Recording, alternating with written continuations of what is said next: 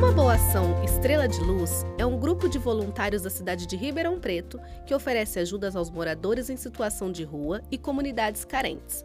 Uma organização que doa esperança e cuidado, distribuindo refeições aos mais necessitados na cidade do interior paulista. Conte a nós o início desse projeto, como, quando e por que se desenvolveu. É, o nosso projeto, na realidade, começou com um grupo de amigos.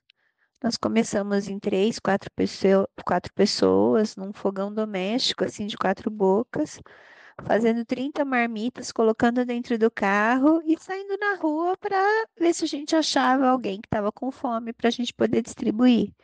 Foi logo no início da pandemia, a pandemia começou em março de 2020, a gente começou a fazer esse trabalho em abril, que a gente percebeu que o pessoal não estava conseguindo trabalhar, que tinha gente que não estava pagando aluguel, que estava indo parar na rua. E aí a gente resolveu fazer esse trabalho e a gente começou a ver que que era pouco e cada semana a gente ia pedindo para os amigos doações e a gente foi aumentando a produção até que chegou no volume que a gente tem hoje, entre 900 e mil refeições toda sexta-feira. Quantas pessoas estão envolvidas nesse projeto? Envolvidas no dia a dia, ali na confecção e entrega das marmitas às sextas-feiras, varia o grupo entre 10 e 15 pessoas toda semana.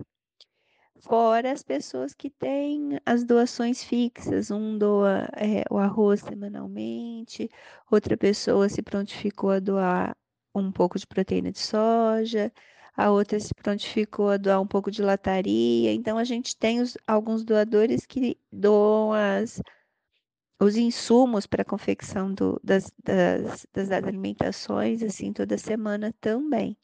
As pessoas que vão lá doar roupas, que vão lá doar sapatos, para a gente poder fazer bazar, para arrecadar dinheiro, para comprar o que falta, para comprar cobertor agora na época do frio.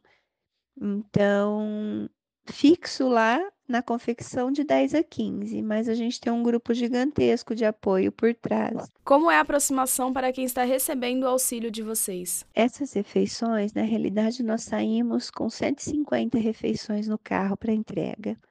O restante são, é, é um grupo que leva e deixa com os líderes de algumas comunidades carentes aqui de Ribeirão.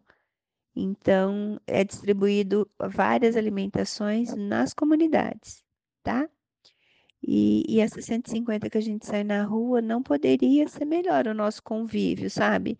Nunca tivemos problema nenhum com nenhum deles. A gente conversa, sabe nome do, do pessoal. É, muitos chegam, contam a história de vida. É, é bem legal, assim. Nunca tivemos problema nenhum com nenhum tipo de abordagem violenta. É, mesmo os que estão, assim, sob efeito de algum, algum entorpecente, nunca tivemos problema nenhum. Quais as arrecadações feitas atualmente? A gente arrecada de tudo: roupa, sapato, produtos de higiene, eles precisam de mais, então sempre a gente leva papel higiênico, sabonete. Quando a gente ganha pasta, escova, esse tipo de coisa, eles precisam muito na rua. Nessa época a gente leva cobertor, a gente leva ração animal, porque sempre tem um, um, um bichinho, né? Junto com o morador de rua, a gente sabe que a companhia que eles têm são os bichinhos. E a gente precisa sempre de embalagem, de garfo descartável, colher descartável. Então a gente está precisando sempre de todo tipo de insumo. As nossas refeições são vegetarianas, porque eu não concordo em, em tirar a vida de um ser para alimentar outro. Então a gente usa proteína de soja. Então nossas refeições são todas vegetarianas, a gente não usa nenhum tipo de proteína animal. Auxilia outra ONG? Nós temos um grupo de WhatsApp que chama Terceiro Setor, que todas as a gente divide setor.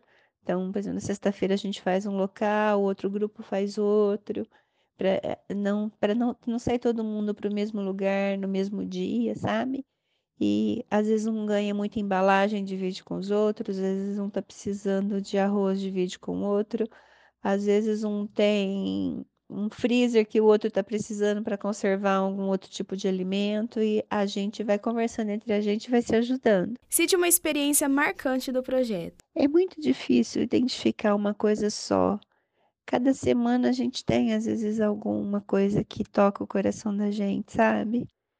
É... Às vezes chega alguém que está tremenda de fome já chegou gente que não. É uma, uma, assim, uma, moça que ela tinha quebrado a bacia e a gente levou no médico. É, a gente já, já viu um, um rapazinho que depois que a gente começou a, a levar alimentação, dar mais atenção, a gente percebeu que ele não estava usando mais droga. Cada semana é, aparece alguma coisa que toca o coração da gente, sabe? Então é difícil citar uma coisa só momentos desafiadores deste projeto e como é o caminho para resolvê-los. Cada desafio que a gente enfrenta é com muita muita fé de que tudo vai dar certo. Então, a gente já aprendeu a confiar. Sempre chega a doação que a gente precisa. Se eu acabei de doar dois pacotes de arroz para alguém que passou ali na frente de, do, do, do nosso espaço pedindo, daí a pouco chega uma doação com outros dois para ser colocados no lugar, sabe? Então, a gente não fica guardando, não fica estocando, a gente vai distribuindo e a gente sabe, tem confiança que sempre vai aparecer o que a gente precisa. É só a gente movimentar, é, jogar nos grupos de WhatsApp, jogar no Instagram para os nossos amigos e eles vão espalhando, disseminando e daí a pouco o que a gente precisa chega. Onde vocês se localizam? Na realidade, nós somos uma clínica de terapia holística somos é eu e, e a Rosana, que é minha sócia, é o nosso local de trabalho, e a gente se disponibilizou junto com um grupo de amigos a confeccionar isso todas as sextas-feiras. Então a gente não trabalha sextas, a gente tira esse dia para o trabalho voluntário, as outras pessoas que acompanham a gente também. A gente se localiza ali no Jardim Irajá e, e todo mundo que quiser ajudar é muito bem-vindo, seja com, com mão de obra, com insumo ou com qualquer outro tipo de coisa. Quais são os grupos auxiliados por vocês? Então, existem as comunidades que a gente entrega, tá? Jardim Aeroporto, Maria Casa Grande, tem um lar de idosas que chama Santa Teresa. A gente distribui no Jockey Club, a gente distribui na comunidade Mário Covas, na comunidade Canta Sapo. Então a gente essas são fixas.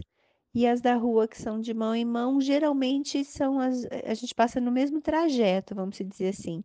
Muitas pessoas são as mesmas sempre, mas sempre tem uma carinha diferente que a gente acha no meio do caminho. Existe a possibilidade de expansão do projeto? Então, como é uma uma ação entre amigos, a gente chega no limite que a gente tem condições assim de fazer em um dia com o grupo que a gente tem, sabe? Então, eu acho que o que a gente está fazendo por enquanto, a gente já está no nosso limite produtivo. A nossa intenção não é o criar uma ONG. A nossa intenção é poder estar tá ajudando nesse momento de dificuldade que as pessoas estão passando.